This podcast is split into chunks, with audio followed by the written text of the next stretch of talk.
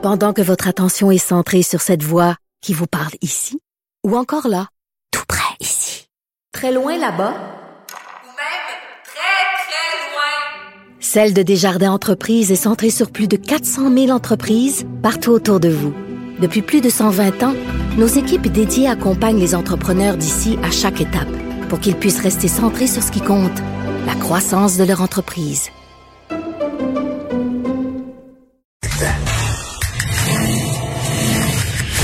Ça risque d'être la plus grande bataille de notre vie. COVID-19.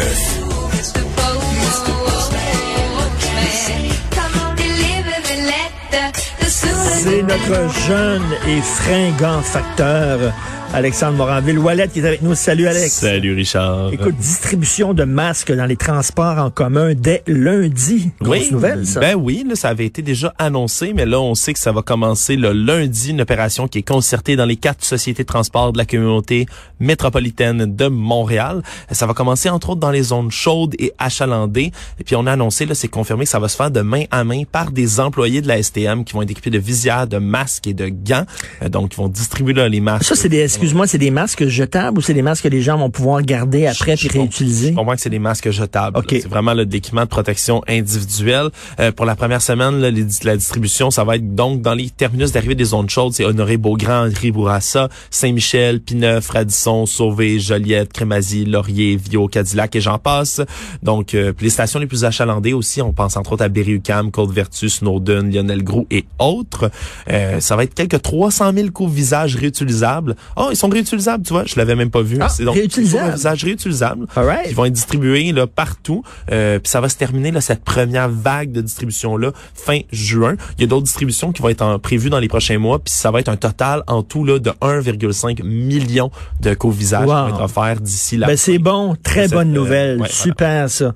La COVID est rendue maintenant plus mortelle que les cancers, c'est la cause numéro un de décès. Oui, c'est certain que c'est à prendre avec un grain de sel, là, parce que c'est sûr que selon les experts, là, à plus long terme, sur un an, deux ans, dix ans, ça sera plus le cas. Mais euh, en ce moment, là, pour les bilans de- du mois de mai, là, entre autres, euh, c'est 1200 personnes habituellement qui mouraient environ chaque semaine à Québec, au Québec. Euh, le tiers de ces décès-là était attribuable au cancer de ces 1200-là. Mais en ce moment, le coronavirus fauche en moyenne là 403 vies par semaine. Donc, euh, en ce moment, est devenue à peu près trois fois plus mortelle que les maladies cardiaques, dix fois plus mortelle que la grippe et les pneumopathies réunies ensemble.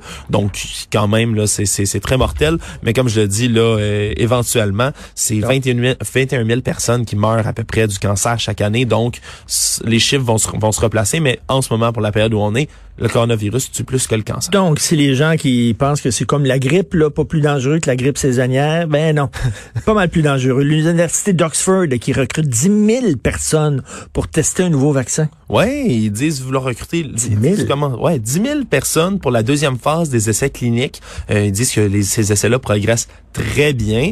Euh, la phase initiale des essais cliniques, là, euh, c'était faite sur des volontaires de 18 à 55 ans. Donc, on attend là, durant cette phase 2-là une réponse immunitaire qui va être déclenchée par le vaccin.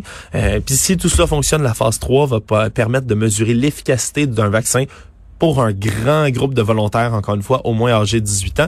Euh, c'est important de, de faire des tests. As-tu sur déjà fait ça, toi, euh, Non, j'ai jamais. cobaye humain, non? Non, j'ai jamais vendu mon corps euh, À la science. à la science, littéralement. Non, j'ai jamais fait cela. Je sais pas s'il y a des effets euh, secondaires euh, euh, peut-être possibles, là, mais je sais pas si je testerais un vaccin. Moi, j'aurais peut-être un peu Ouais. un peu la chienne. Ben, J'imagine tout ça est temps- contrôlé aussi, ouais, mais en même, temps, en même temps, t'aides l'humanité, Richard. là. Ben oui. grand complet, cette fois-ci, littéralement.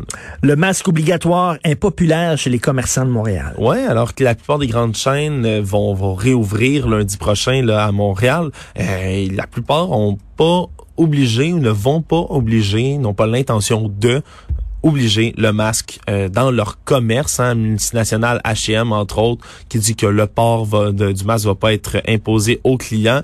Euh, le groupe Gap, que Old Navy Banana Republic entre autres, euh, ils vont suggérer de porter le masque, Mhm. mais ça sera pas obligé. Euh, entre autres, là, on dit que ça pourrait être une mauvaise stratégie marketing que de- d'obliger le Ben, masque. tant que le gouvernement l'oblige pas, pourquoi les commerçants l'obligeraient eux? C'est au gouvernement à lancer un message clair. Ils veulent pas. Ils veulent que ce soit sur une base volontaire, mais je comprends un commerçant. Ouais, par contre, on a la plupart des commerçants qui disent qu'ils vont pas lésiner quand même hein, sur la sécurité, euh, surtout au niveau de leurs employés. Ils vont les masquer, ils vont euh, le, le purel, tout tout va être en place pour le reste, mais ils vont pas obliger le masque, comme tu le dis, puisque le gouvernement ne l'impose pas euh, lui-même. La Chine qui crie victoire contre le virus. Ouais, c'est comme officiel pour eux. Euh, ils ont proclamé leur victoire sur le, le nouveau coronavirus, sur la COVID-19.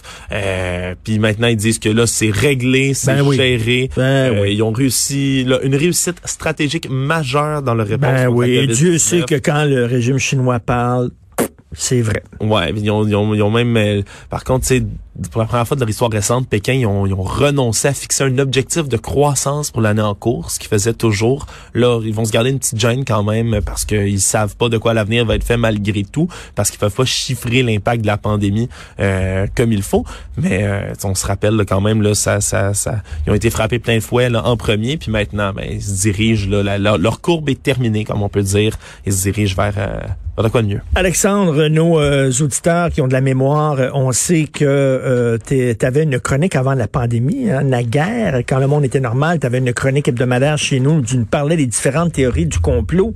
Alors là, on va utiliser cette, euh, cette nouvelle-là qui affirme que 46% des Canadiens qui croient aux théories du complot. Toi, tu veux nous ramener à l'époque de la grippe espagnole en disant que même à l'époque de la grippe espagnole, il y avait beaucoup de théories de, du complot qui circulaient. Ben oui, puis si ça va donner, ça va faire quand même un certain écho euh, à certains. euh, comment je veux dire ça? Ce que certaines personnes très connues disent. Entre autres, vous vous souvenez, on a entendu beaucoup euh, Monsieur Donald Trump, le président des États-Unis, appeler le coronavirus ou la COVID-19 de son vrai nom maintenant, the Chinese virus, the Chinese virus. It- It's a Chinese virus. It came from China.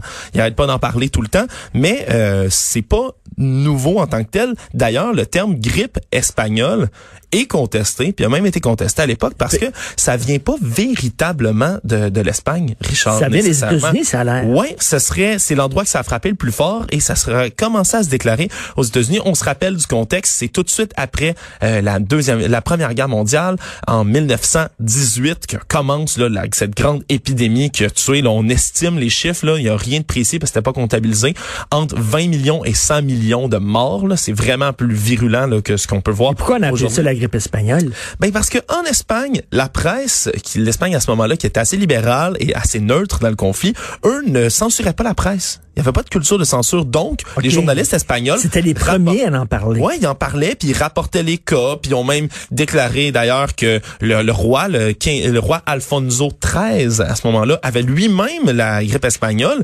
Euh, alors tout le monde s'est mis à appeler ça grippe espagnole, mais même dépendamment de l'endroit, on changeait le nom. En Italie, on appelait ça la maladie euh, allemande. En Allemagne, on appelait ça la maladie russe. En Russie, on appelait ça le virus chinois. Et au Japon, on appelait ça le virus américain. Donc, c'est peut-être juste les Japonais à ce moment-là qui avaient la vraie, euh, la vraie euh, réponse peut-être à tout ça. On dit puis on- les, les théories parlaient entre autres qu'il y aurait eu des U-boats allemands, des sous-marins allemands qui seraient Oui. allés dans le port de Boston pour répandre dans le port. Puis c'est ça, c'était dans des journaux sérieux à l'époque. Là. On disait qu'il y avait même eu un, une témoin oculaire, une vieille dame qui avait vu un nuage mais nauséabond qui serait entré dans le port, qui aurait été répandu par un sous-marin. D'autres encore plus fous qui disent que euh, il y a des agents allemands littéralement le fâchés d'avoir perdu la guerre, qui auraient débarqué des agents dans le port de Boston et qui seraient allés répandre le virus dans les théâtres, dans les salles de Ah, cinéma. et c'est intéressant de voir que même à l'époque, il y avait des théories du complot. Oui, oui, oui, absolument. Parce qu'il y en avait d'autres qui circulaient. il y en avait d'autres encore, puis la plupart concernaient les Allemands. Là, on peut comprendre que de- les rapports qu'on oui. peut retrouver de l'époque proviennent surtout des États-Unis. Puis on était encore euh, fâchés, euh, en colère contre l'ennemi allemand. Euh, Il y en a qui disent que le virus se faisait distribuer au travers des capsules d'aspirine. L'aspirine qui était nouvelle et qui était produite par la compagnie pharmaceutique allemande Bayer, qui est encore très connue aujourd'hui. Bayer qui distribuait de l'aspirine. Mais là, on dit que oh, vous voulez soigner votre mal de tête, mais dans le fond, ces aspirines-là sont pleines du virus, puis c'est ça qui a commencé à causer l'épidémie, puis qui le permet de se transmettre. Alors, il y a plein de... Mais c'est super intéressant. Ça montre qu'en période de crise, indépendamment des époques, on n'est peut-être pas plus crédule qu'aujourd'hui. C'est certain, si tu ajoutes les médias sociaux aujourd'hui, mais ajoute, mais mais les médias sociaux à cette époque-là, ça aurait été exactement comme aujourd'hui. Oui, ça. Une sorte de théorie qui aurait circulé. C'est ce que je me dis. Alors, il y avait vraiment même pas besoin, comme tu le dis, d'internet. Aujourd'hui, ben oui, je suis le premier à toujours me dire, waouh, les théories du complot, ben ça part en fou avec l'internet, mais on n'avait pas besoin de ça. Donc aujourd'hui, c'est la 5G, puis à l'époque, c'était l'aspirine. L'aspirine. C'est très bon, super intéressant. Merci beaucoup, Alexandre Moranville-Wallet. Passez un excellent week-end. Euh, merci.